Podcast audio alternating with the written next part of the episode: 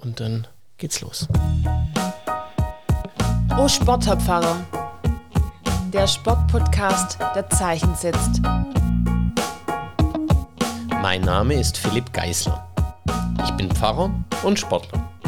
In diesem Podcast treffe ich Menschen, die sich in Kirche und Sport engagieren und frage nach, was sie bewegt.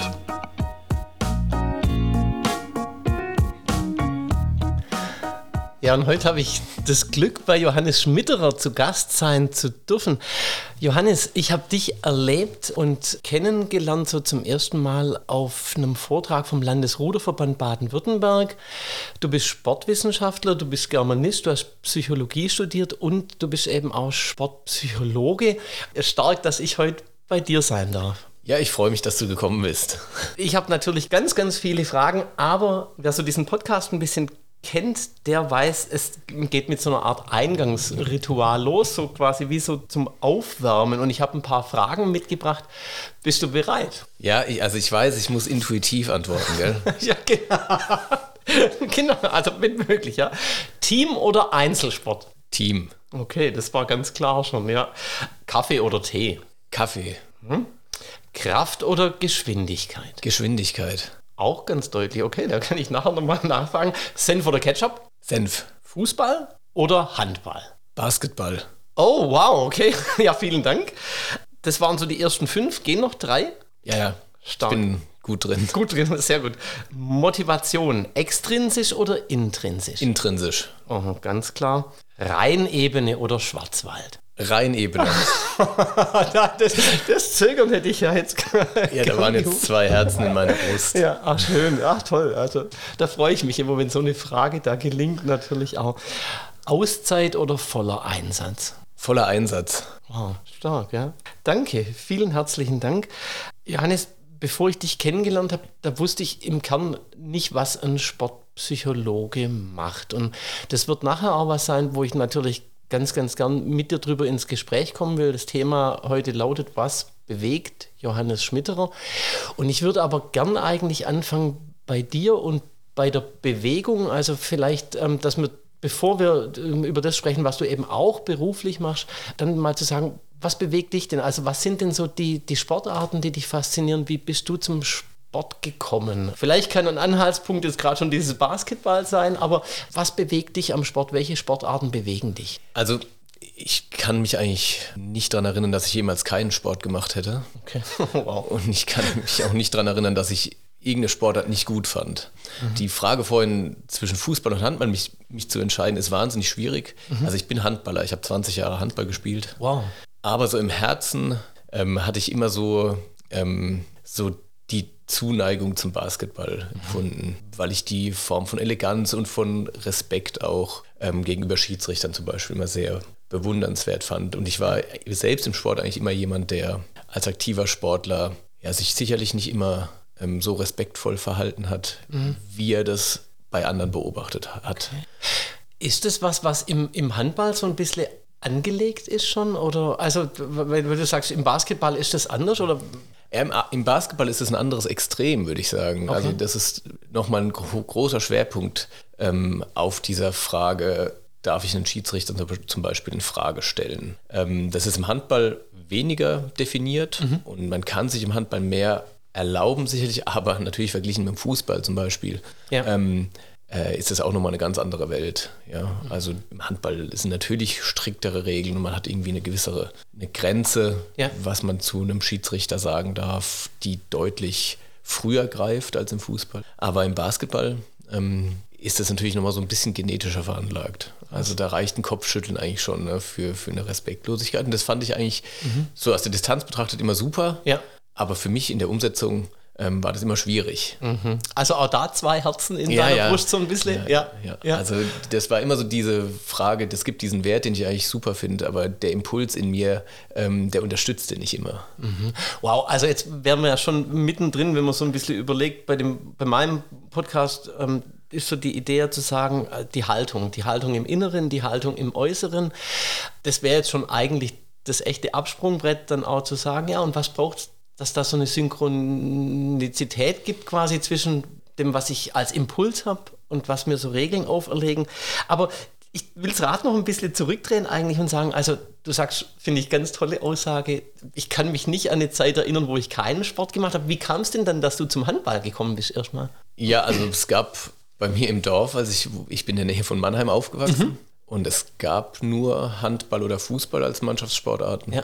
Und ähm, die Handballer waren einfach zuerst bei uns in der Schule und haben Mini-Handball angeboten. Ich habe auch Fußball gespielt parallel, aber Handball hat mich dann irgendwie so von der Gruppe her und auch von, ähm, von der Tätigkeit her irgendwie mehr angemacht. Mhm. Also jetzt so im Nachhinein würde ich da viele Erklärungen dafür finden, aber in ja. dem Moment würde ich sagen, lag es daran, dass einfach viele von meinen Freunden auch Handball gespielt haben und ich mich in der ja. Gruppe wohler gefühlt habe als im, im Fußball. Das hatte jetzt keine, ja.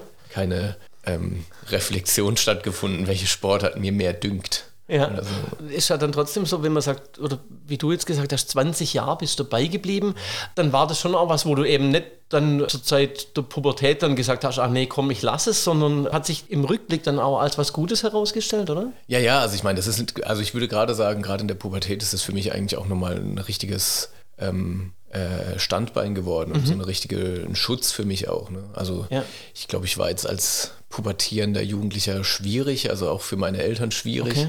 Und ich habe mich eigentlich im Handballverein immer am wohlsten gefühlt. Ja. Und hatte da, glaube ich, auch Trainer, die den richtigen Ton gefunden haben mir gegenüber und wo ich auch viel gelernt habe, also als Person, ne? was mhm. jetzt so Umgang mit anderen angeht und wo mir einfach die richtigen Leute zum richtigen Zeitpunkt die richtigen oh. Hinweise gegeben haben und konsequent auch waren mir gegenüber. Ja, ne? stark. Und ich würde schon auch sagen, dass das ein Grund dafür war, dass ich das dann irgendwann auch sehr ernsthaft gemacht habe. Also dass das eben ja. dann nicht nur Hobby ja. war, sondern ich gesagt habe, okay, ich will in dem Sport auch besser werden und irgendwie eine Leistungsentwicklung gehen, mhm. ähm, die ich irgendwie bewusst verfolge. Ja, spannend, weil da so ich nochmal dieses Thema höre, Regeln Grenzen haben mir da auch gut getan. Menschen, die mich dann entweder durch das, was sie gesagt haben oder was dann eben auch die Aufgabe im, im Spiel oder im Training war, so eine, so eine Richtung gegeben haben. Ähm, Gab es für dich in dieser Zeit so Menschen, wo du wirklich sagen würdest, ja, die waren mir auch so ein bisschen vorbildlich in ihrer Haltung? Ja, absolut, ja. Ja, ja also Trainer, also ich habe ein, zwei Trainer, wo ich sage, ja, also wenn die nicht um mich rum gewesen wären, hätte ich wahrscheinlich aufgehört oder, mhm. oder ähm, hätte mich eben mit bestimmten Verhaltensweisen, die destruktiv waren in dem, in dem mhm. Moment, ne, wo ich mich Mitspielern und Gegenspielern gegenüber nicht in Ordnung verhalten habe, ja.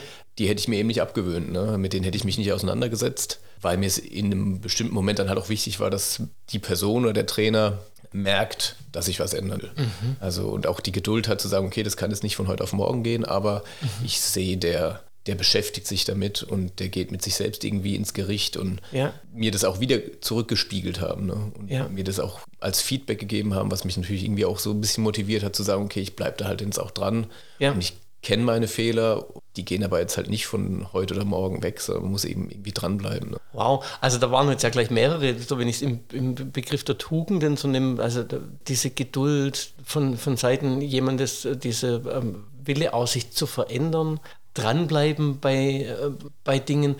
Und was ich eben stark finde, wenn man jetzt überlegt, was nachher dann auch noch Thema sein wird, zu sagen, also was da auch im Sport verloren gegangen wäre, wenn du damals eben nicht angedockt wärst. Ne? Weil zu sagen, also das ist ja eine Entwicklung, du hast jetzt ähm, im Hobbybereich mit dem, mit dem Sport angefangen, aber jetzt ging es ja für dich in den professionellen Bereich denn dann rein. Also, oder wie, wie kam denn das, ne, das so? Ja, so weit würde ich nicht gehen. Also, ja, okay. ich, also ich, ich würde mich jetzt immer noch als als mittelprächtigen Handballer ja. ähm, bezeichnen. Ja. Aber ich habe eine Haltung für mich entwickelt, die würde ich sagen, war schon sehr ernsthaft und ja. ging nah ans Professionelle. Das hing natürlich ja. auch mit dem Studium zusammen irgendwann, ja. dass ich natürlich durchs Sportstudium auch Trainingsstrukturen hatte, ähm, die eben vielleicht vergleichbar sind mit professionellem Training. Also dass ich eben zwei, dreimal am Tag trainiert habe, weil mhm. ich halt noch bestimmte andere Sportarten abgedeckt habe, dann parallel. Mhm.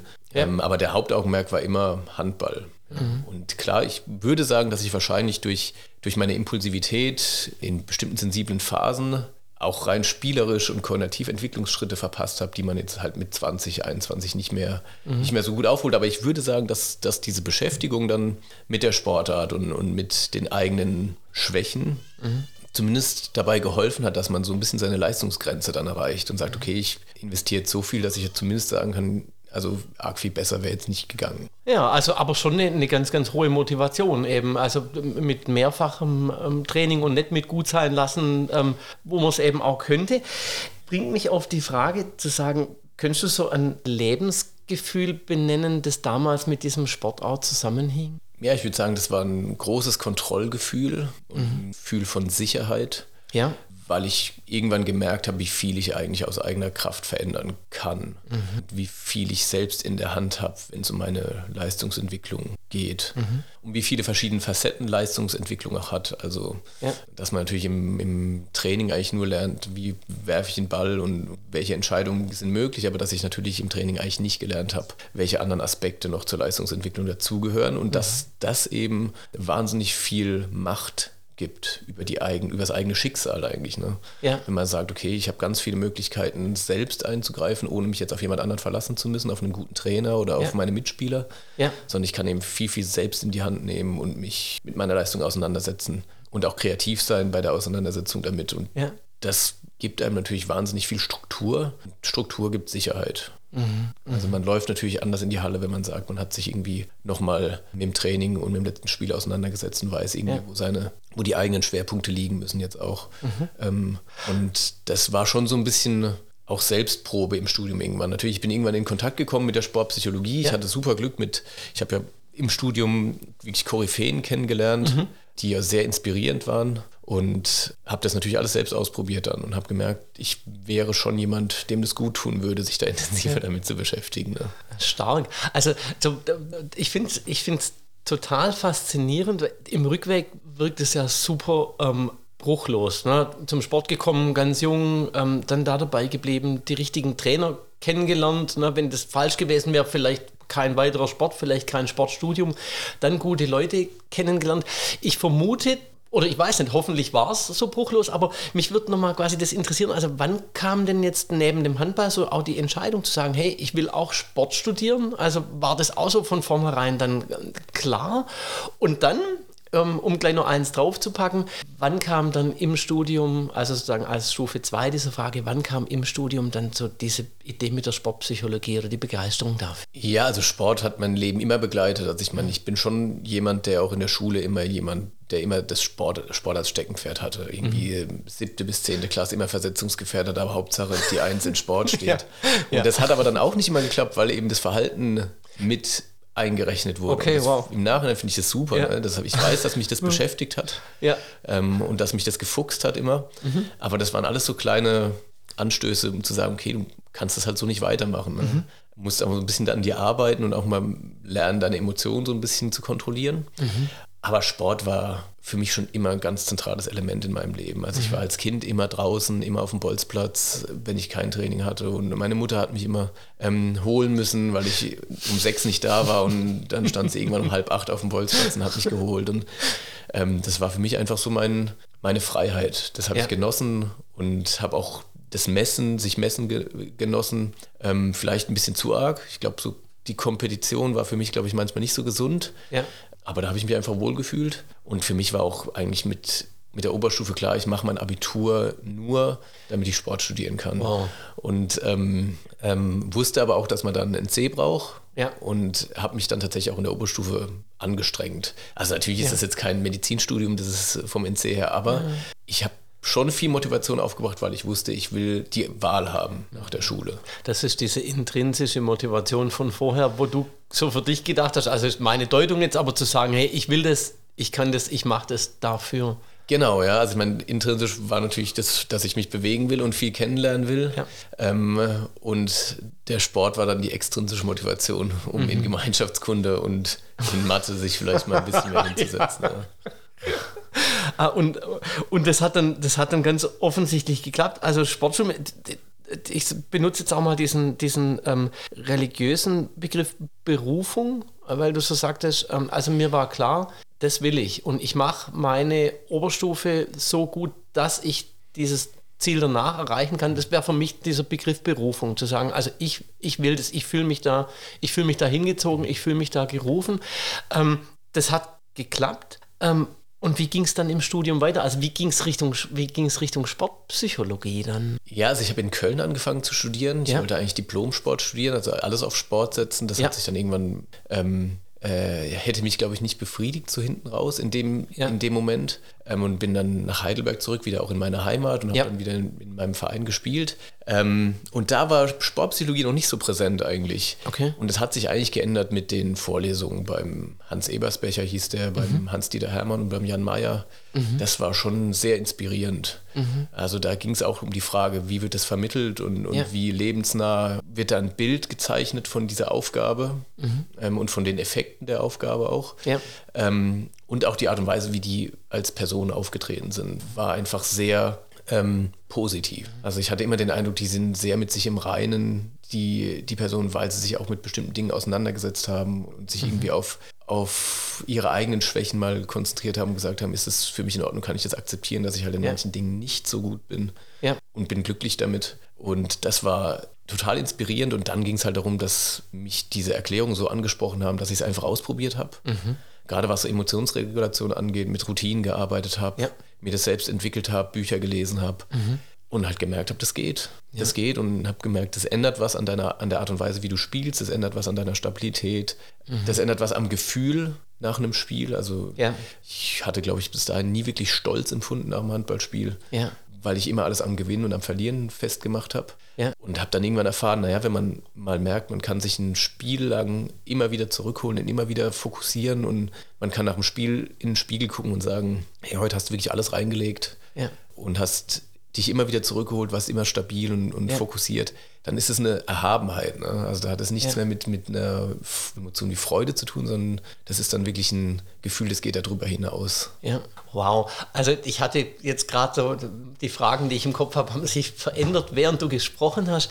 An dem Punkt äh, steige ich jetzt hier aus meiner Vorlage auch aus und wir fragen, wenn du sagst Erhabenheit, würdest du sagen, dass durch diese Beschäftigung, die du damals ähm, äh, dann gehabt hast mit dir, mit diesem sich zurückholen, mit dieser Konzentration, dass das Spiel für dich sozusagen mehrere Dimensionen dann noch gekriegt hat oder eine neuere Tiefe? Ja, absolut. Ja, würde ich absolut sagen. Also die, die Möglichkeit im Spiel sachlich auf Situationen gucken zu können und nicht diesen vernebelten Blick durch eine Emotion, egal ob sie jetzt positiv oder negativ ist, ja. zu haben, der hat schon viel verändert. Also hat auch sportlich viel verändert. Also Entscheidungen sind einfacher gewesen. Und, ja. und ich habe einfach gemerkt, dass ich in vielen Situationen, in denen ich vorher ganz intuitiv und auch oft falsch entschieden hätte, halt jetzt einfach ein sinnvoller Automatismus da war. Also natürlich ja. Entscheidungen, man, man, man, wägt ja im Spiel keine Argumente ab für eine Entscheidung, sondern ja. die kommt halt oder sie kommt nicht. Aber wenn, wenn die natürlich durch Emotionen belastet wird, dann ist sie halt oft falsch. Ja. Und ich hatte wirklich immer den Eindruck, dass, dass die,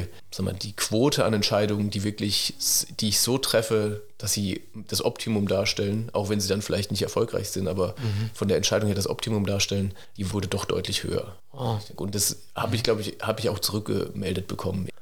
Wobei, also jetzt wirklich als völlig Außenstehende und dann müssen wir gleich auch nochmal gucken, dass wir vielleicht so von Grund auf auch nochmal erklären, was du denn dann tatsächlich machst, wenn du heute auch mit Menschen arbeitest in, in dieser Art. Aber ein Satz, wo ich jetzt hängen geblieben bin, ist zu sagen, also eine Entscheidung zu treffen, ähm, nicht belastet von positiven oder negativen Emotionen im Moment des Spiels, wo ich dann denke, okay, wenn ich jetzt an mich denke im Moment des Spiels, dann bin ich da so im Game, dass ich vielleicht genau das eben nicht schaffe, diesen Schritt dann auch noch zurückzutreten, weil da ist der Ball, da ist der Gegner, da ist das Tor, da sind die Leute, die grölen und dann passiert aber, so hört sich jetzt für mich zumindest an, in dir in diesem Moment durch eine Routine eingeübt, aber nochmal was, ähm, wie so eine extra Instanz. Könntest du da was dazu sagen noch? Ja, jetzt so im Nachhinein kann ich das, kann ich das, glaube ich, gut erklären. Also ja. man sagt eigentlich in der Sportpsychologie, dass Athleten immer in der Zone sein sollen. Okay. Das heißt, jeder Athlet hat eigentlich so einen Bereich der körperlichen und mentalen Aktivierung mhm. und Anspannung,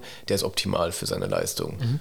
Und wenn er in dieser Zone nicht drin ist, dann äh, funktionieren ganz viele Abläufe nicht mehr. Dann empfindet er Stress oder ist unterreguliert und, und mhm. bestimmte körperliche, kognitive Abläufe sind einfach nicht mehr so flüssig, ja. wie sie sein sollten und werden irgendwie durch andere Gedanken auch gestört. Ne? Also mhm. kommt zu Gedankenkreisen, man ist im Kopf woanders ja. und das verändert natürlich die Entscheidungsfähigkeit im Spiel. Mhm. Und ich glaube, ich habe einfach für mich Strategien entwickelt, die dazu geführt haben, dass ich meistens in diese Zone reingekommen bin vorm Spiel und ja. im Spiel auch genug Strategien hatte, um zu merken, okay, ähm, das ist jetzt gerade ein Fehler gewesen, über den kannst du dich jetzt ärgern, aber jetzt kannst du auch eine Strategie anwenden und kommst zurück mhm. bleibst eben in dem Bereich, wo du dich gut konzentrieren kannst. Mhm. Und da ist es tatsächlich total unerheblich, ob das dann positiv oder negativ ist. Ne? Also Ja, ja. Euphorie kann auch eine sehr störende Emotion sein, ne? Freude, Ja. die nicht kontrolliert ist, sondern die Frage ist, kann ich Freude empfinden und dann wieder zurückkommen in Mhm. die Zone, in den Bereich, wo ich optimal funktioniere? Kann ich Ärger empfinden und dann wieder zurückkommen in die Zone? Und das ist natürlich eine Zeitfrage dann. Ne? Also wenn ich im Handballspiel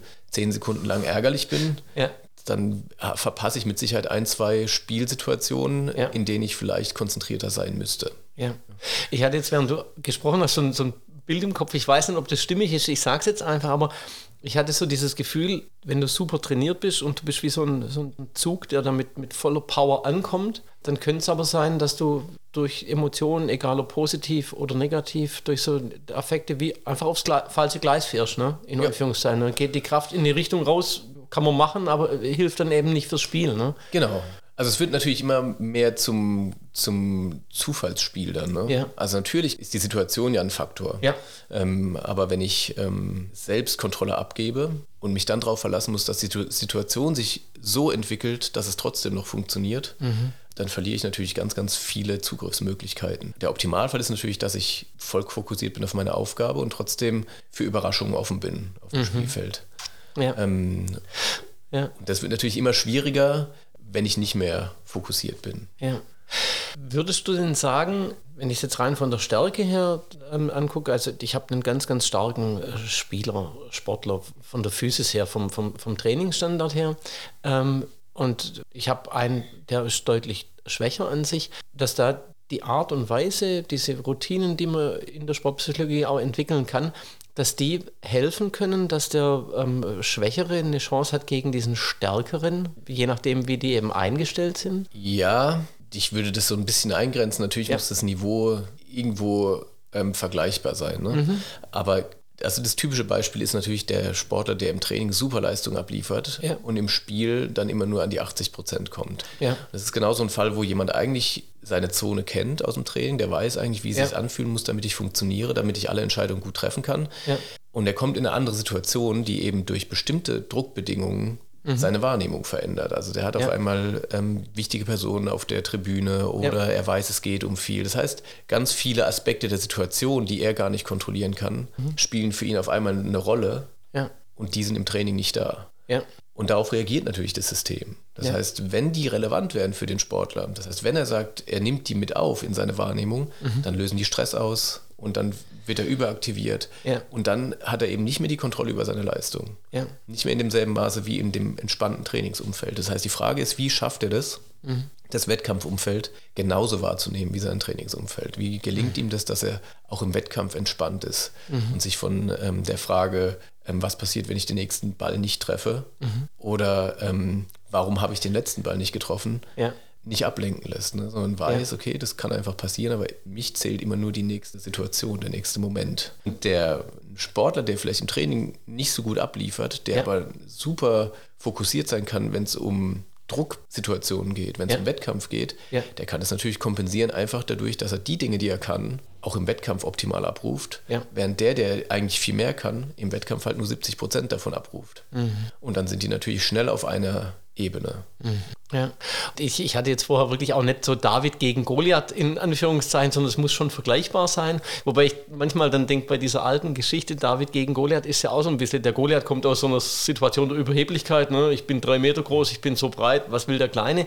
Will ich jetzt nicht so ausdeuten, sondern es, es geht schon um diese Vergleichbarkeit, aber gemessen an dem, was dann eben Sportpsychologie ausmachen kann. Wie würdest du denn einschätzen, wird das heute schon genutzt? Also wie werden diese Möglichkeiten heute schon genutzt, die man da hat? Ist das flächendeckend, ist das bekannt? Oder ja, für, für wen lohnt sich das da auch vielleicht auch nochmal hinzugucken genauer? Also ich glaube, es gibt Sportarten, die beschäftigen sich schon ganz, ganz lange damit. Ja. Also ich glaube, gerade im individuellen Bereich, im Tennis zum Beispiel, gibt es Ja. eigentlich aus den 70ern schon ganz konkrete Anweisungen und ganz konkrete Literatur auch, die sich mit der Frage beschäftigt, wer fährt das Auto? Also Mhm. fahre ich das Auto und habe die Kontrolle drüber oder fährt mein stressiger zweiter Teil das Auto Ja. und mein emotionaler? Ja. Also die setzen sich damit auseinander, weil es ja auch im Tennis als Einzelsportart, wo ja die Sportler auch Ja. die Drucksituation alleine bewältigen müssen immer. Ja. Ähm, naheliegend ist. In Mannschaftssportarten hat es lange gedauert, würde ich sagen. Und mhm. da ist, sind wir im europäischen Raum, glaube ich, auch weiter hinten dran, als man das jetzt bei den Amerikanern zum Beispiel sieht. Mhm. Die sind da schon sehr weit, eigentlich schon immer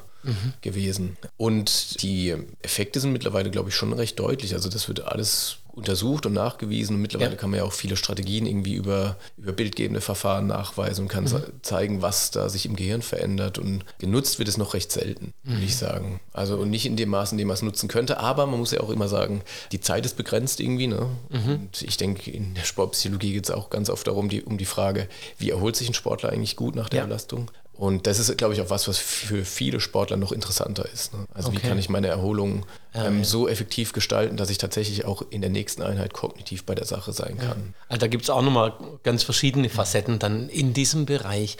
Jetzt war das wie so ein Exkurs ausgelöst hier vor, durch diese Aussage zu sagen, also größere Spiel Tiefe und Erhabenheit. Und vorher habe ich aber noch gedacht, ich fand das ganz, ganz spannend, wie du da von deinen Lehrern dann erzählt hast und gesagt hast, also die haben ausgestrahlt, dass die mit sich im Reinen sind. Das heißt, die haben so ein bisschen das vorgelebt, was du dann vielleicht auch jetzt Menschen nahe bringen willst? Oder also die waren für dich auch vorbildlich, diese Lehrer an der Uni in dem Fall? Naja, ich meine, ich hatte mit denen jetzt natürlich persönlich nicht so viel Kontakt, mhm. sondern ich habe die natürlich so nur als in ihrer Rolle auftreten sehen. Ja. Aber klar, die haben das schon wieder gespiegelt. Ne? Mhm. Also diese eine positive Haltung zu Herausforderungen, zu, dem, zu ihrer Tätigkeit. Ja. Äh, irgendwie dieses, dieses Gefühl, ich mache was, was Menschen hilft. Ja. Und nehme das auch für mich so ein bisschen mit. Also ich, ja. ich bringe anderen Menschen was bei, was mir eigentlich auch helfen kann. Ja. Ne? Und das war so eine Zufriedenheit, ohne sich jetzt nach draußen zu kehren und ohne ja. ähm, sich jetzt zu beweihräuchern die ganze Zeit, sondern sehr bescheiden, aber trotzdem ja. zufrieden. Stark. Und das fand ich irgendwie ein schönes Ziel. Ja. Ja. Also ich arbeite da noch dran. Also ich würde jetzt, ich weiß natürlich nicht, wie es in den Personen ausgesehen hat. Ne? Ja. Aber ich merkte schon, dass ich das nach außen vermitteln kann, auch wenn mhm. ich für mich vielleicht manchmal sage, nee, also jetzt heute ist gerade echt kein, mhm. kein cooler Tag, aber ja. ja, das gehört irgendwie dazu. Dann. Also, ja, oder das ist auch eine Art von Professionalität und, und natürlich, ich glaube, es muss ja auch nicht immer in einem aufgeräumt sein, aber so, also wie ich dich beim Landesruderverband da erlebt habe, da habe ich gedacht, Mensch, also so klar und so wertschätzend und so zugewandt auch, fand ich super und bin dann eben auch ganz arg dankbar, dass es jetzt auch zu diesem Gespräch gekommen ist. Weiß nicht, wenn das so eine, so eine Rückmeldung ist auf diesem Weg, was ich aber ganz spannend finde, ist, wie du vorher sagst, Mensch, also als ich ähm, jung war, da hatte ich eigentlich eher so Probleme mit Impulskontrolle in Anführungszeichen. Dann hat mich da im Sport und durch die Trainer was angesprochen. Dann hatte ich da Lehrer, die haben so eine äh, Geklärtheit auch ausgestrahlt. Und über das habe ich mich eigentlich selber auf so einen Weg gemacht, ähm, wo ich jetzt anderen vielleicht auch ein Stück weit von dem, was ich mitgenommen habe, so weitergeben kann, muss mir verzeihen, aber da kommt mir natürlich so dieses biblische Bild nochmal vom, vom, vom Saulus zum Paulus, also von jemandem, der selber so auch nichts anbrennen lässt und voll hinterher ist und, und dann zur Ruhe kommt und dann merkt, hey, Moment mal, ich habe ja so eine Power, ich kann sogar anderen noch was da davon abgeben. Und für den Fall, dass dich jetzt noch nicht kitzelt, was zu sagen, würde ich dann wissen, also Sportstudium, ähm, und dann aber noch die Entscheidung, okay, ich studiere jetzt auch noch Psychologie und ich gehe jetzt Richtung Sportpsychologie, ich setze dann auf die Karte auch nochmal extra. Wie ging es denn da? Ja, das war für mich irgendwann klar, dass ich, dass ich mich irgendwie noch ähm, weiterentwickeln will, ja. dass ich ähm, mehr wissen will. Also es war erstmal so die ganz einfache Motivation, ich möchte einfach mehr wissen. Ja. Und ich fand Psychologie in der Schule schon interessant und ich hatte auch schon ein Gefühl, dass das eigentlich was ist, was mich betrifft. Ja. Ich muss da immer dazu sagen, ich meine, ich bin, ich arbeite mit vielen Sportlern, die sind wahnsinnig stabil und mhm. schon sehr kontrolliert. Da geht es wirklich darum zu sagen, okay, wie, wie holen wir noch ähm, ein Stück mehr raus? Ja. Das war bei mir natürlich ein ganz anderes Thema. Ich hatte schon noch recht wenig genutzt von dem, was ich so mhm an mentaler Power hätte haben können. Ja. Und dementsprechend hatte ich natürlich auch schnell irgendwie Effekte, die ich gespürt habe. Ja. Aber das hat mich schon auch motiviert, dann hinten raus zu sagen, okay, ich merke ja, Neugier ist, Neugier ist was Wichtiges und du merkst, Neugier zahlt sich aus und mhm. alle Dinge, auf die du dich jetzt eingelassen hast, also Germanistikstudium, das nichts wäre mir, mir ferner gelegen nach dem Abitur. Ja. Ich habe das gemacht und ich habe mich für Literatur auf einmal interessieren können und einfach nur, weil ich mich darauf eingelassen habe. Ja.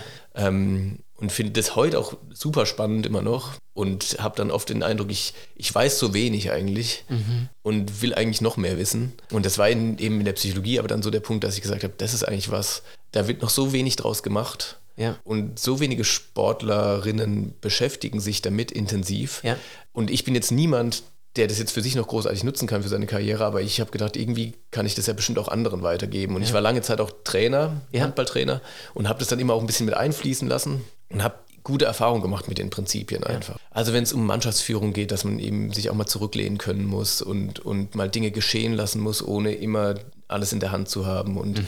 dass man Verantwortung an Spieler abgibt, dass die lernen, dass sie eigene Entscheidungen treffen müssen, ja. dass man nicht der autoritäre Trainer sein muss, den man selbst vielleicht irgendwann mal kennengelernt hat in seiner Jugend, sondern dass man mittlerweile eigentlich mit Menschen zu tun hat, die, die das auch sehr gerne alleine machen, Entscheidungen treffen.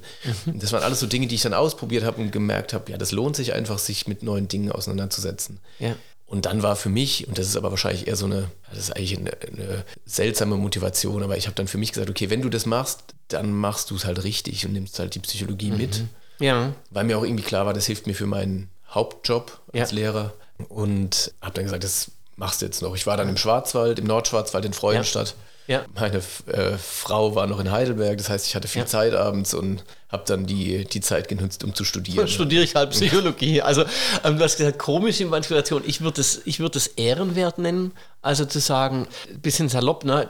ich klatsche da nicht irgendwas dran, sondern ich mache das richtig. Finde ich, find ich eine starke Geschichte, ohne jetzt anderes abzuwerten, die auf einem anderen Weg dahin kommen, aber äh, nimmt mich enorm jetzt für dich ein, in diesem Moment zu sagen, nee, also ich, ich gehe da einen Schritt zurück, ähm, ich gehe an die Quelle und vor allem mit dieser Motivation zu sagen, für meine Karriere nimmer, aber für andere, finde ich wunderschön. Ja, also ich, ich, ich muss sagen, ich kann jetzt diesen ganzen Entscheidungsprozess ja nicht mehr so nachvollziehen, ja. aber ich meine, mit Sicherheit war da ja auch entscheidend, dass ich sagen, eigentlich gesagt habe, ich habe ja Zeit jetzt auch. Ja. Und was mache ich sonst mit der Zeit? Soll ich mich dann ja. ähm, vor den Fernseher setzen und glotzen? Oder ja. ich habe dann irgendwie gesagt, okay, ja. Jetzt kannst du es noch machen und wahrscheinlich irgendwann, ähm, wenn, wenn man Familie hat, wird es schwieriger, ja. sowas noch hinten drauf zu packen. Ja. Wow, also ich finde es find einen un, unbeschreiblich tollen Weg und würde mich aber natürlich jetzt interessieren und sagen, also mit wem arbeitest du jetzt konkret ähm, und, und wie läuft es? Also bist du eher so für, für Einzelsportler oder bist du eher für, für Teamsportler da oder sagst du, je nachdem, wer mich anfragt, wie, wie passiert das überhaupt? Also kommt da ein Verein und sagt, Herr Schmitterer, ähm, meine Jungs können sich nicht konzentrieren, kommen Sie mal.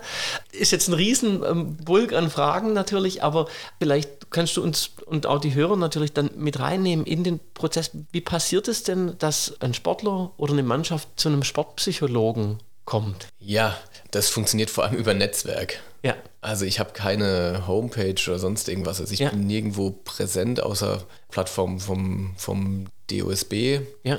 Aber das funktioniert ja normalerweise auch so, dass man in einer Mannschaft ist. Ja. Die Trainer in einer Region sind irgendwie in, in Kontakt zueinander. Und mittlerweile die, ist die Trainergeneration wahnsinnig offen für sowas. Mhm. Also viele Trainer finden das interessant und sagen, sie würden sich das gerne mal anhören. Ja. Und dann macht man halt Absprachen und überlegt sich, wie kriegen wir das zusammen. Mhm. Ähm, und ich bin jetzt ja vor allem im, im äh, leistungsorientierten Amateursport unterwegs. Also ja. das heißt, da sind die Mittel begrenzt oft. Ne? Ja.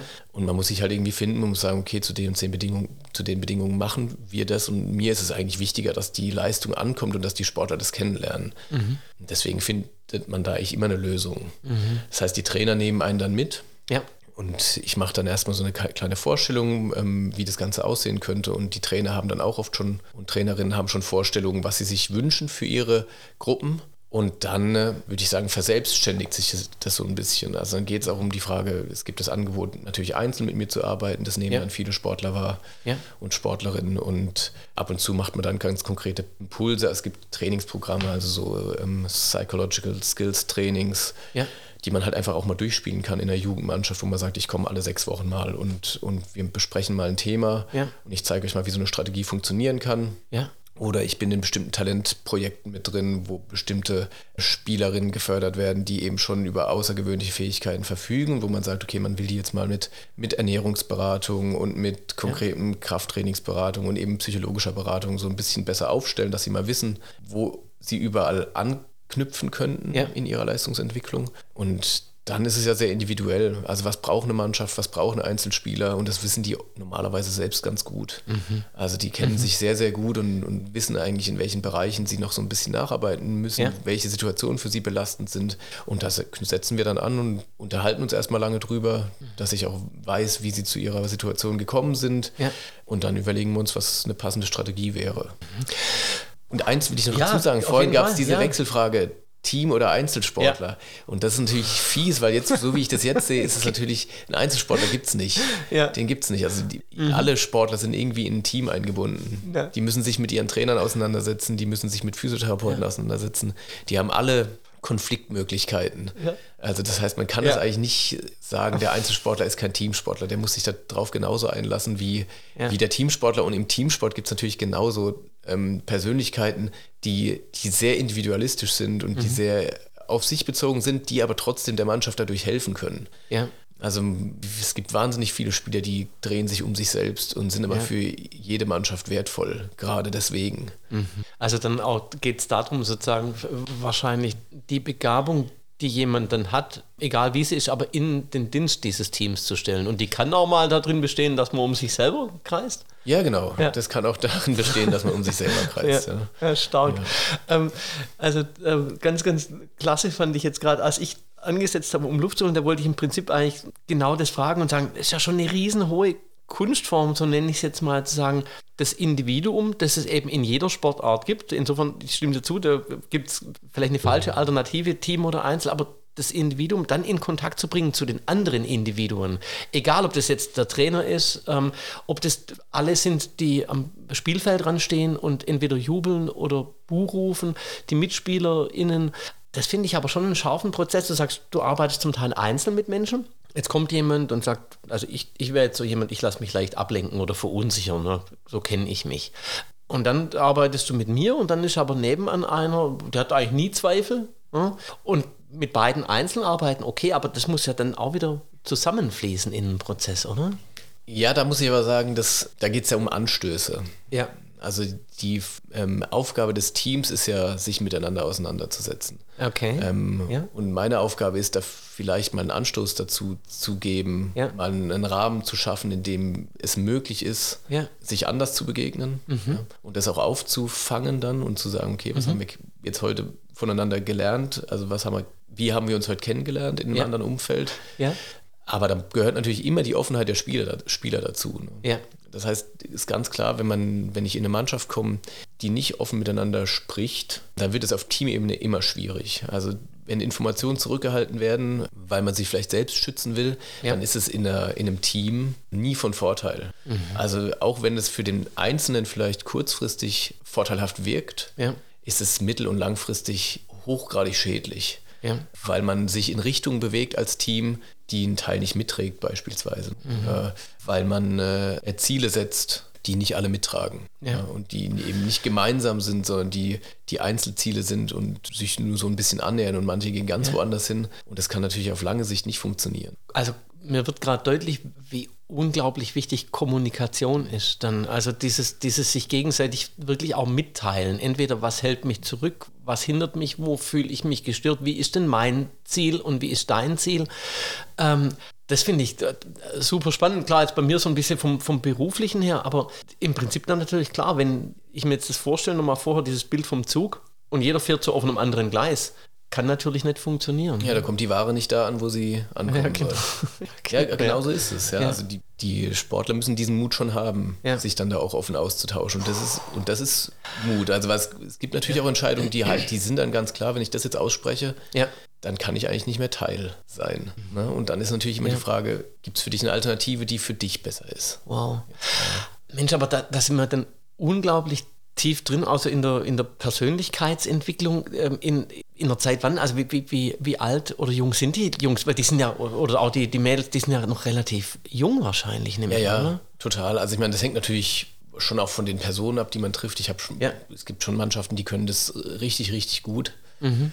Aber klar, es gibt Mannschaften, die sind B-A-Jugend, da kann man das nicht erwarten. Da muss man ihnen ja. auch viel abnehmen und muss, muss mit den Trainern auch viele regeln können, damit ja. die Trainer eben Dinge auffangen. Und die müssen ja auch erstmal lernen, ich kommuniziere und kann das gefahrlos machen. Ja. Also, weil das ist ja eigentlich häufig das Problem, dass viele eben mit der Erfahrung in Gruppen kommen. Ja. Ähm, wenn ich bestimmte Dinge sage, dann heißt es für mich Ausgrenzung. Ja. Das habe ich in anderen Gruppen erfahren oder sonst ja. irgendwie. Wir schieben das ja sicherlich auch so ein bisschen in gesellschaftlich an, ne? dass, mhm. dass man ja Grenzen setzt von dem, was gesagt werden darf und was nicht, auch manchmal. Und das ist aber in so einem vertrauten Umfeld wie der Mannschaft. Mhm. Ähm, äh, das ja eigentlich eine eigene Gesellschaft ist für sich, ne? ein ja. abgeschlossen, ja. abgegrenztes System, ja. ist es schwierig. Also es funktioniert gesamtgesellschaftlich mit Sicherheit, ist es wichtig, dass man irgendwie sagt, so definieren wir uns, aber in der Mannschaft muss, muss da eine größere Offenheit bestehen. Da muss es möglich sein, viele Dinge zu sagen, von denen man weiß, die wollen manche nicht hören. Oh, er wirft jetzt für mich ein ganz, ganz neues, ganz, ganz tiefes und aber auch sozusagen gar nicht kitschiges ähm, Licht auf diesen Satz, elf Freunde müsst ihr sein. Also, und auch dieser Gedanke, nicht bloß Kumpels, nicht bloß alles ist gut, sondern als Freund sagt man sich ja manchmal auch richtig die Meinung. Ne?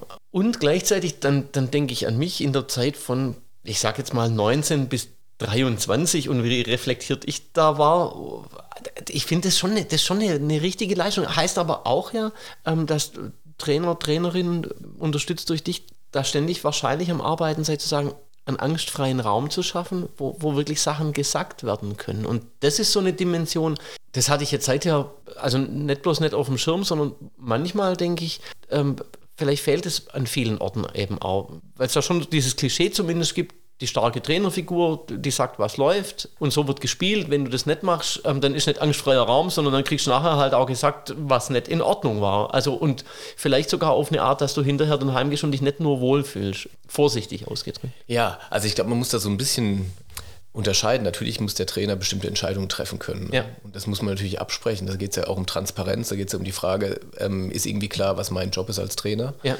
Aber ich denke, mittlerweile weiß man, dass die, die dass autoritäre Führung mhm. nicht unbedingt dazu führt, dass äh, Spielerinnen lernen, ähm, eigene Entscheidungen zu treffen. Mhm. Und die brauchen sie aber, mhm. die Fähigkeit. Also die Fähigkeit, jetzt mal auch rein sportlich betrachtet, Spieler müssen lernen, dass sie auf dem Spielfeld eigene Entscheidungen treffen ja. können. Und wenn sie einen Trainer haben, der ihnen immer sagt, was zu tun ist, dann lernen sie das nicht, sondern dann gucken sie, wenn es stressig ist, nach draußen. Ja. Und Qualität von einem Spieler ist aber, dass er in solchen Situationen auch sagen kann, ich entscheide es jetzt. Mhm. Ich mache das. Ja. So, das ist zum Beispiel ein Beispiel, wo Spieler, die um sich um sich selbst drehen, ganz oft super sind. Mhm. Fünf Sekunden vor Schluss den Ball kriegen, ich mache mir jetzt keinen Kopf, ich entscheide jetzt, was hier läuft. Mhm. Ähm, das können die ganz oft super. Mhm. Dann, dafür sind die total wertvoll. Ja, also den ja. Druck von, andre, von anderen zu nehmen, zu sagen, ich mache das. Ja. Und das kann man verstärken, indem man kooperativ trainiert und, und demokratisch trainiert. Ja. Spielerinnen viel Entscheidungsraum gibt, den sie selbst nutzen können. Wow.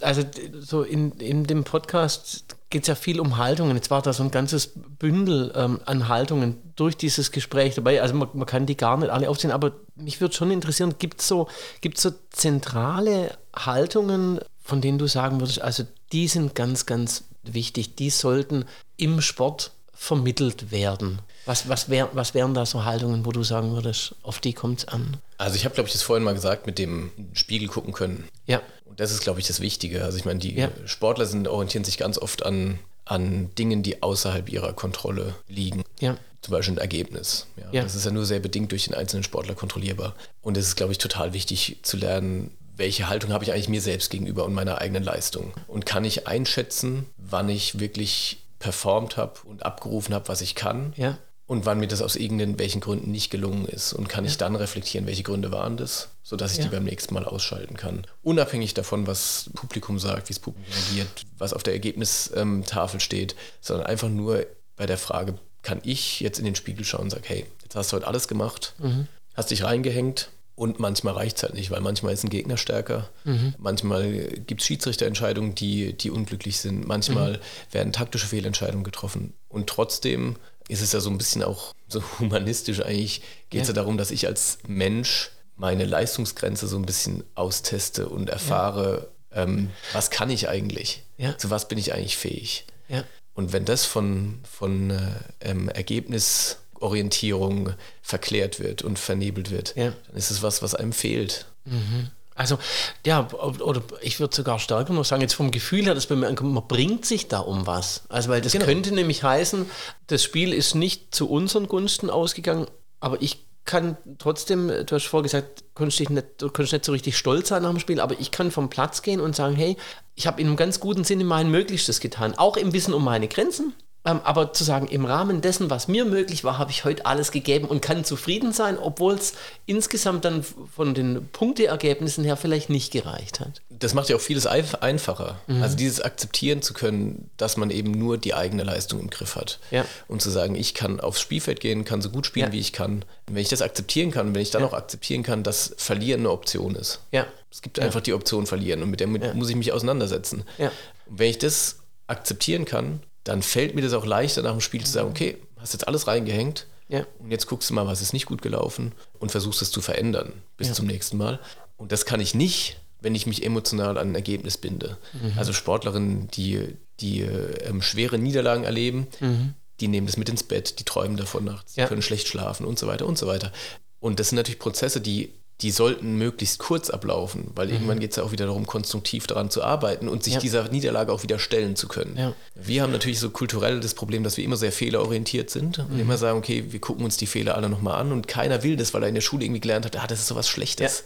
Ja. Aber der, das Wichtige wäre ja eigentlich nach dem Spiel sagen zu können, okay, jetzt haben wir heute verloren, ähm, aber ich habe eigentlich das Gefühl, ich habe gut gespielt und es ja. gab nur so einige Punkte, an denen ich noch arbeiten könnte. Jetzt gucke ich mir das Spiel nochmal an. Ja. Und das ist in ganz vielen Fällen gar nicht möglich, weil man sich diesem Fehler nicht nochmal aussetzen will. Mhm. Ja. Diesem Versagen will ich mich nicht nochmal aussetzen, deswegen ja.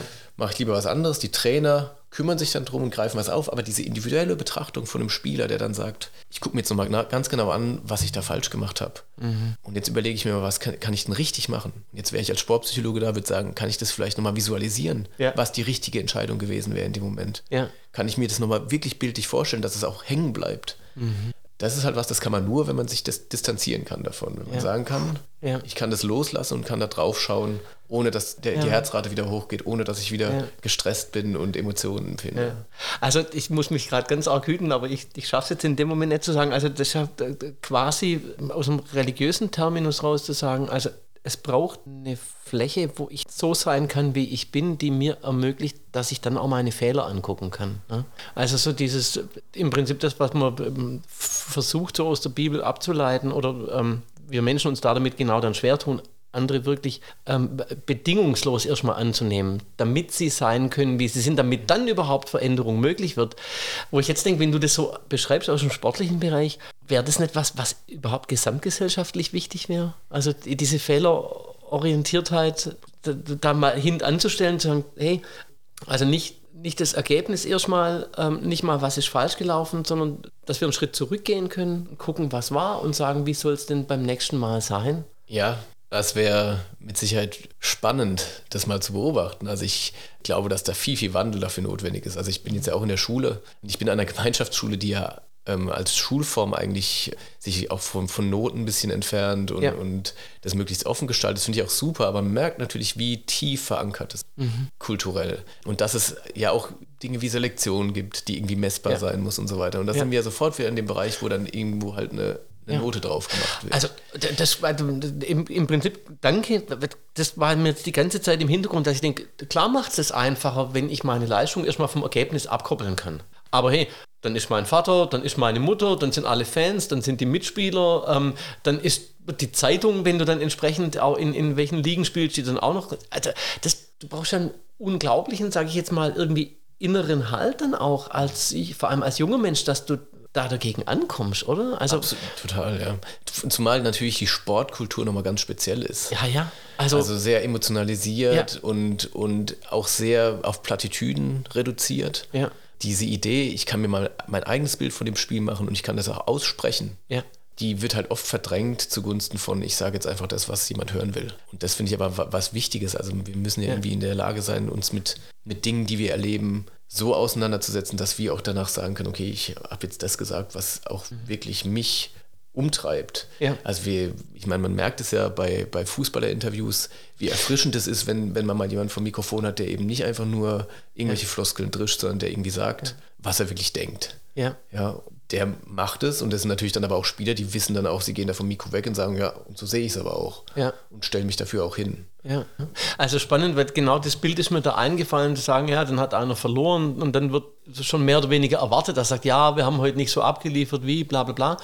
Und ich stelle mir da vor, da steht dann jemand und sagt, nee, hey, ähm, wir haben heute ein gutes Spiel gemacht und es hat nicht gereicht. Wäre eine wunderschöne Geste, aber Lob würde dafür wahrscheinlich jetzt so vermutlich auch erstmal nicht kriegen, weil er sagt, ja, Moment mal, was ist denn das für eine Einschätzung? Ne? Ähm, und das hängt vom Tabellenplatz ab. Vom Ta ja.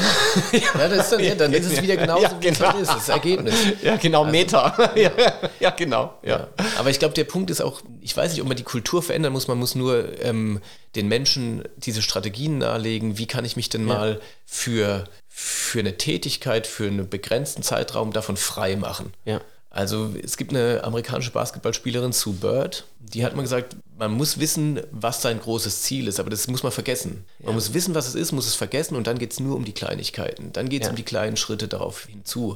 Ja. Und immer wieder mal überprüfen, wie nah bin ich denn gekommen. Aber dieses große Ziel, Olympia oder deutscher Meistertitel, das muss irgendwo in der Schublade versinken und für für Dinge weichen, die wirklich relevant sind für den Moment. Mhm. Und das würde ich sagen, ist genau das Gleiche. Ich, klar, ich muss mich mit der Tabellensituation auseinandersetzen als Profispieler und auch als Verein, weil es ja auch ja. irgendwie um Geld geht. Aber ich muss es schaffen, als Spieler und auch als Verantwortlicher Bewusstsein dafür zu entwickeln, dass es ein Unterschied ist, ob ich Leistung auf den Platz bringe, mhm. ob ich konzentriert auf dem Platz ja. stehe oder ob ich mir eine Tabelle angucke. Ja. So, und das müssten ja. auch Zuschauer wissen. Ja. Auch Zuschauer müssten wissen, das ist was anderes, wenn ich da unten stehe und mit der Drucksituation umgehen kann. Und ja. das Totschlagargument ist ja immer, das sind ja Profis, die kriegen ja Geld dafür. Ja. Das sind halt immer noch Menschen. Ja. Und immer noch Menschen, die irgendwie sich mit Druck auseinandersetzen müssen und die ja. das auch in ihrem Leben nicht unbedingt gelernt haben.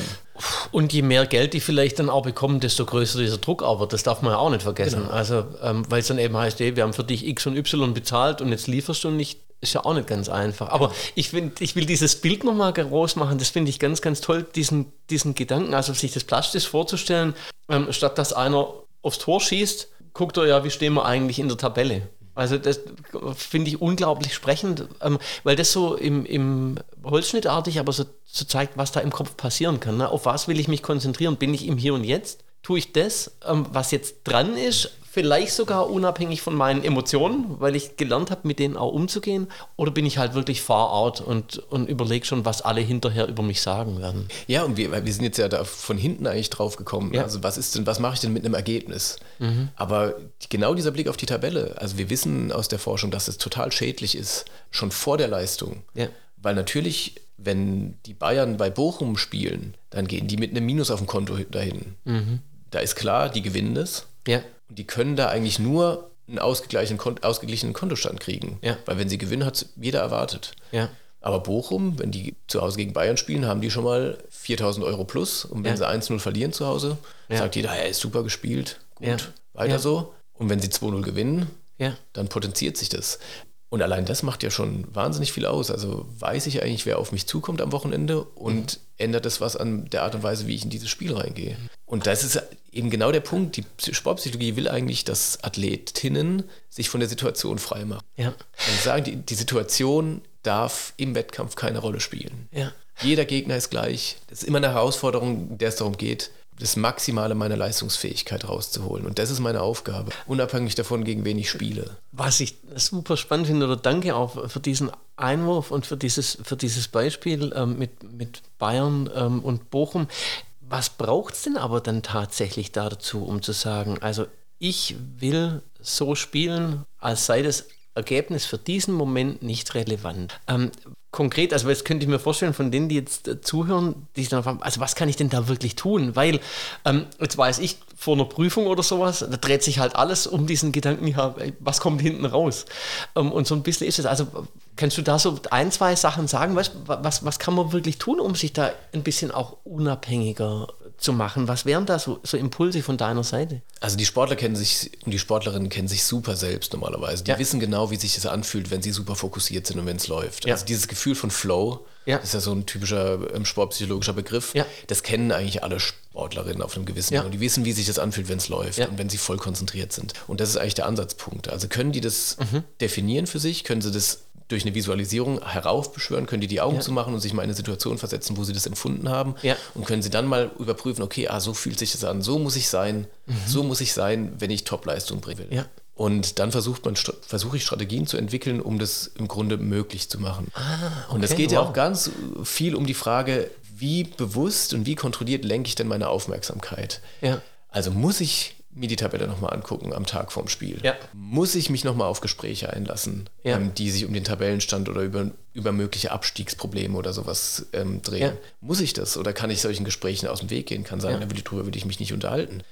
Ähm, was sind denn eigentlich meine Routinen, bevor ich auf, ins Spiel gehe? Also wie mache ich, wie fühlt sich eigentlich mein Tag an? Ja. Bin ich, stehe ich morgens auf und denke ans Spiel bis abends um sechs, bis zum Anpfiff bin schon vollkommen ausgelaugt? Ähm, Ja. Oder kann ich vielleicht sagen, hey, ich strukturiere jetzt meinen Tag ganz klar und morgens bis um vier bin ich mit meinen Freunden unterwegs, gehe vielleicht ein Eis essen oder, oder mache was für die Uni oder für meine Ausbildung. Ja. Ähm, und ab 4 Uhr habe ich eine Routine und sage, und ab jetzt ist Spieltag. Ja. Und dann Richtung Spiel kann ich natürlich dafür sorgen, dass ich von bestimmten ähm, Einflüssen abgegrenzt bleibe. Ja. Wir können nicht sagen, denk nicht daran, denk nicht daran, aber Ja. wir können sagen, denk daran, denk daran. Ja. Also man kann sehr wohl kontrollieren, welche Gedankengänge man anstößt und in welche Richtung man denken will. Mhm. Die Frage ist, hat man sich das vorher überlegt und ist man vorbereitet? Ja. Und hat man sich was zurechtgelegt, mit dem man arbeiten kann? Also die Frage ist, wie viel Kontrolle übe ich aus? Und das ist am Anfang total anstrengend, Ja. Weil das Dinge sind, die sind total ungewohnt. Also keiner ist als ähm, Achtjähriger in die Halle und hat sich überlegt, okay, rechter Socken, linker Socken, rechter Schuh, linker Mhm. Ja, Schuh genau. und so weiter. Da ist man reingewachsen oder hat Genau. irgendwas halt sich angewöhnt. Hat ja. irgendwas, genau, genau. Man hat irgendwelche Routinen sich angewöhnt, die mal gut sind, mal nicht gut sind. Mhm. Und man muss sich halt überlegen, okay, was tut mir wirklich gut, um zum Zeitpunkt des Anpfiffs voll bei der Sache zu sein. Also, was ich super faszinierend finde ähm, und alles, was sich dann daraus ergeben hat, aber war dieser erste Punkt, dass du sagst, ich fange bei dem an, wo es sich wirklich gut anfühlt. Jeder kennt das, wenn es läuft. Ja? Wo ich auch denke, ja genau, also ich, ich wüsste so, so Momente, wo ich denke, genau. Und das finde ich ein super schönes Bild, ähm, eben nicht beim Fehler anzusetzen, sagen, also was muss alles vermeiden, damit es dann gut wird, sondern sagen, hey, spür mal in dich rein, wie ist es, wenn es läuft? Und dann überlegen wir gemeinsam, wie können wir den Weg dahin ein Stück weit reproduzierbarer machen. Also, weil das wäre genauso das Nächste, wo ich denke, ja, ich weiß, wie es läuft, aber äh, ja, wie komme ich da hin? Genau, das Muster muss man analysieren, muss Ja. sich überlegen, was sind denn die Bestandteile, also Ja. mal nebeneinander legen, okay, die und die ähm, Momente fallen mir ein, was haben die denn gemeinsam? Ja. Und dann kann man sich überlegen, kann man die irgendwie ähm, äh, kontrollieren? Ja. Und auf welche Art und Weise kann man sie kontrollieren? Dann kann man natürlich auch noch, es gibt natürlich noch die Punkte, da werden wir jetzt wie bei George Mumford, über den wir uns ja vor dem Gespräch schon mal kurz unterhalten haben, Mhm. Ja. um die Frage, gibt es Techniken, mit denen man sich einfach ganz gezielt aus diesem, ja, bei Mumford beschreibt das als Tornado, ne? der Ja. Tornado der Situation, von der man mitgerissen wird und wo man dann eigentlich keinen Zugriff mehr auf eigene Entscheidungen hat, sondern nur noch reagiert. Ja.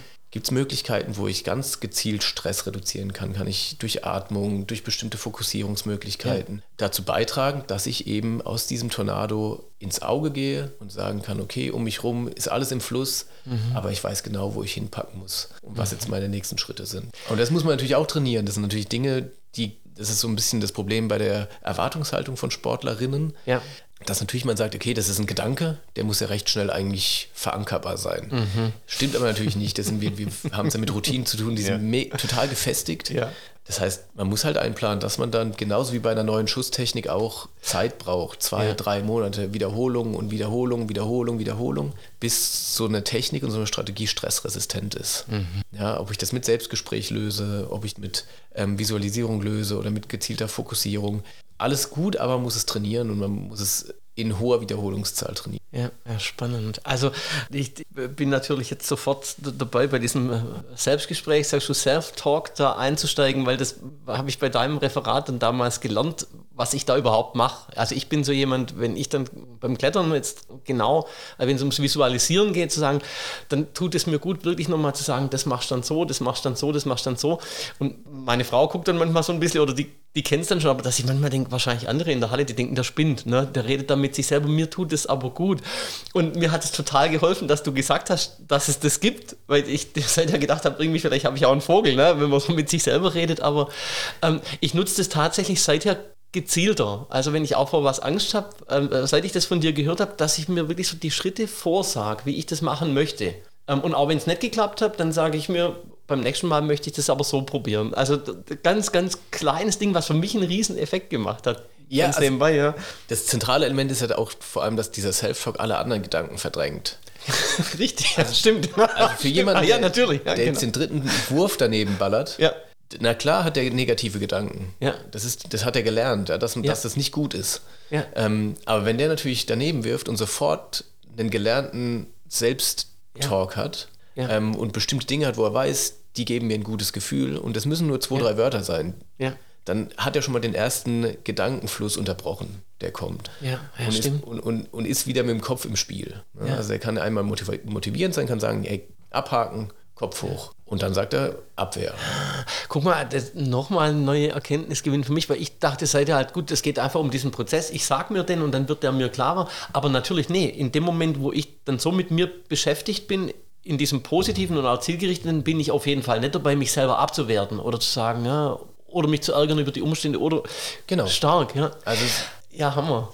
die, ähm, die Ku- Kunst dabei ist ja eben für sich Dinge zu entwickeln, die einen auch packen. Also we- jetzt Ja. bei Konzentrations-Self-Talk beim Klettern ist ein super Beispiel. Mhm. Ne? Also ich meine, wenn ich Griffe mir vorsage und sage, da kommt die und die Reihenfolge Ja. strebe ich jetzt an, ähm, geht es ja um Konzentration. Ne? Ja. Geht es darum, Handlungsleiten, wo greife ich als nächstes hin? Ja. Das wäre so die typische Situation im Mannschaftssport. Ich schaue jetzt, wo ist meine Abwehrposition, wo steht mein Gegenspieler. Ja. Also ganz spielrelevante Dinge. Wenn ich jetzt, wir hatten, glaube ich, bei dem Vortrag die, uns den Clip mit Alex Arnold angeschaut, wie Ja, der genau. 800 Meter ohne Sicherung über dem Feld. Und natürlich funktioniert es auch, wenn man da oben stünde und merken würde, oh, mich, mich verlassen irgendwie die Kräfte und es entsteht Stress, dass ich eben einen Weg finden muss, um mich wieder einzufangen. Und dann funktioniert es natürlich auch zu sagen, bleib ruhig, entspann dich, ähm, einfach nur um diesen Gedanken, was passiert, wenn, Ja. ähm, nicht zuzulassen. Ja. Ja, und Es, es gibt eigentlich eine ganz einfache Übung, sich das mal ähm, spüren zu lassen, was das für einen Unterschied macht. Also man kann ja mal ohne den Mund und ohne die Sprachmotorik nur mit geschlossenen Augen versuchen, von 100 rückwärts auf 0 zu zählen. Mal beobachten, wie oft man hängen bleibt. Und dann macht man das Ganze mal ganz leicht mit Sprachmotorik. Ganz leise mitsprechen und es wird um Längen einfacher, Ja. weil keine anderen Gedanken in den Weg kommen, weil Ja. einem nichts anderes stört. Ja. Ähm, und genau das Gleiche ist, ist es im Sport auch. Also wenn ich einen Fehler mache und es kommen Gedanken, die da nichts zu suchen haben für meine Leistung, dann kann ich die wegsprechen. Aber nur, wenn ich es vorbereitet habe.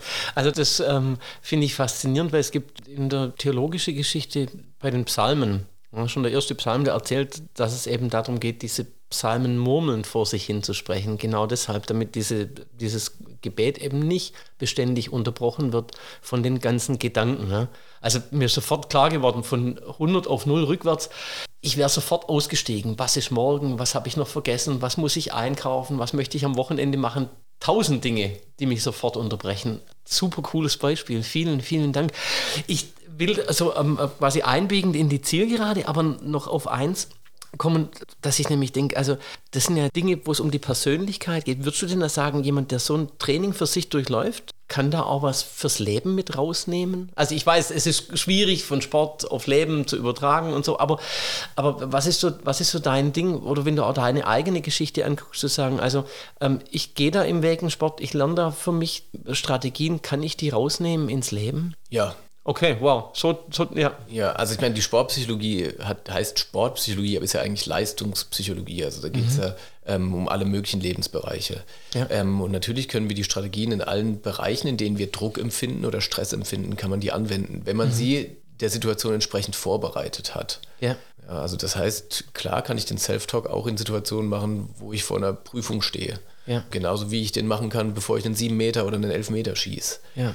Ähm, das ist natürlich übertragbar, aber ich, ich arbeite mit einer Männerhandballmannschaft zusammen. Ich habe jetzt auch vor neun Jahren aufgehört Ja. und habe seitdem eigentlich keinen Ball mehr in der Hand gehabt Ja. und mache viel Ausdauersport. Dementsprechend hat sich auch der Körperbau so ein bisschen verändert. Ja. Und wenn ich denen beim Training zugucke, das kann ich mir nicht vorstellen, da auch nur einen Angriff mitzuspielen. Ja. Also weil ich genau wüsste, wenn ich da einmal richtig Kontakt kriege, dann äh, bin ich darauf nicht vorbereitet. Und Ja. das ist bei einer psychologischen Strategie natürlich genauso. Gen- ja.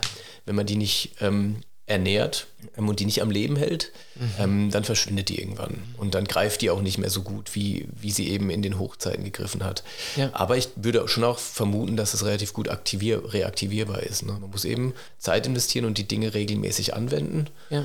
damit sie eben dann auch funktionieren, wenn es drauf ankommt. Und wenn eben, wir haben es ja von der Zone gehabt, wenn die Zone eben angegriffen wird, ne? wenn da immer so Blitze reinkommen und mich rausschmeißen, oh, bin ich bereit, habe ich genug gelernt, ist mein Prüfer gut drauf, bla bla bla, habe ich dann eine Strategie mir zurechtgelegt, die mir sagt, hey, Ja. du kannst das, alles okay. Oh, stark.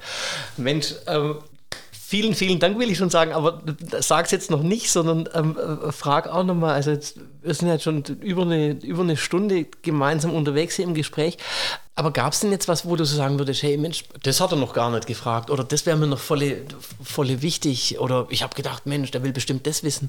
Gibt es denn irgendwas, was noch nicht zur Sprache kam, wo du aber denkst, Mensch, ist schon auch noch wichtig eigentlich in diesem Bereich Sportpsychologie? Also ich glaube, was, was ich mal so am Rande erwähnt habe, was mir wirklich wichtig ist, ja. also weil ich ja wirklich jetzt viel Sportler- und Trainerperspektive mitbekomme. Ja. Ich glaube, dass es total wichtig ist, dass, dass sich Menschen, die Sport konsumieren oder ich würde es mal sogar weitergehen, ja. ähm, die Leistung als Beobachter und als Bewerter sehen, ob das jetzt Musik ist oder, oder ja. Sport oder andere Bereiche, dass man eigentlich eine gewisse einen Hintergrund dazu haben muss und dass, dass mhm. man auch als Zuschauer eine Empathie mit auf die Tribüne mitbringen muss.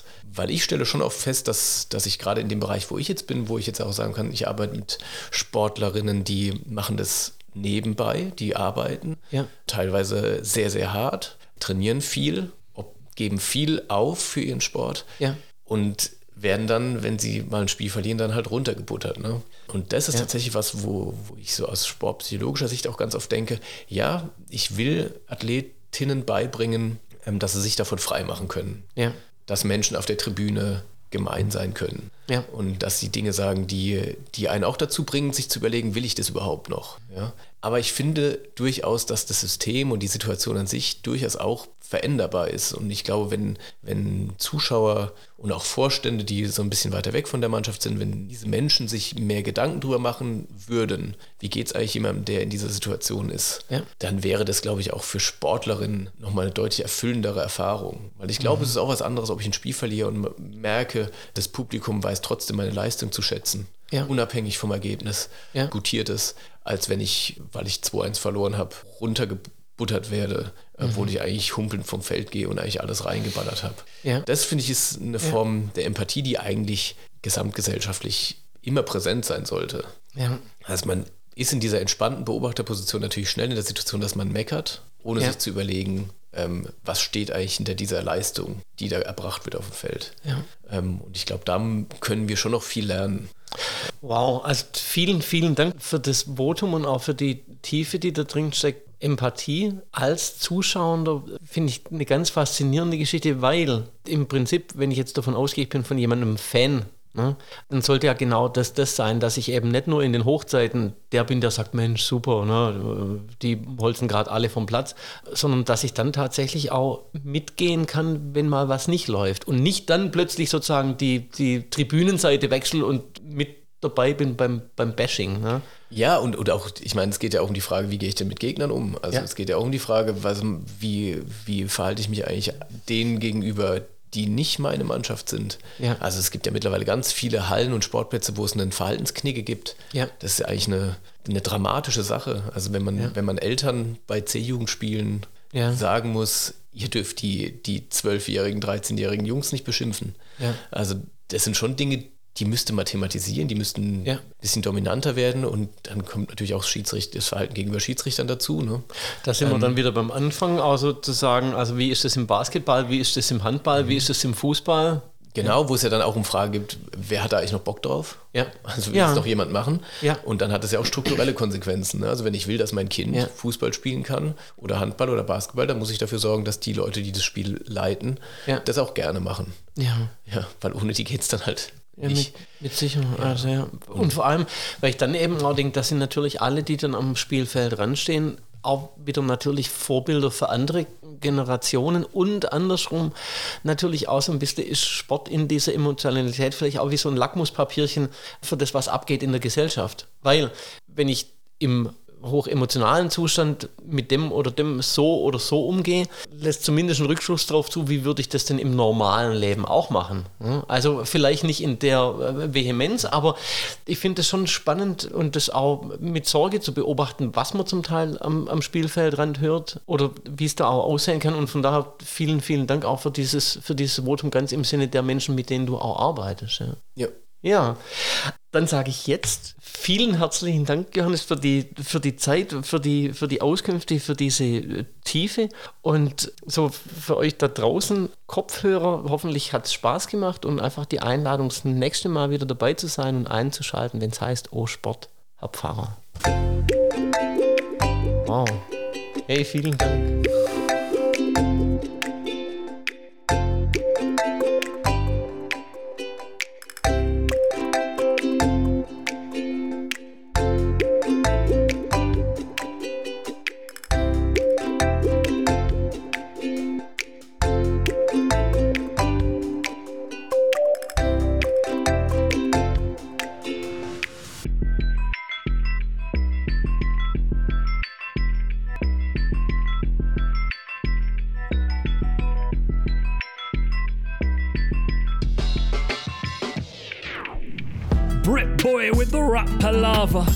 That's the end of all sport hair Farah. Who's the host with the most? That's my man Phil, you gotta give a toast. How many other guys find the connection between sports and religion? Perfection, so many things in common, and he be talking about attracting people, celebrate, come out, sharing the values when you're there. Team spirit, making sure everything's so fair.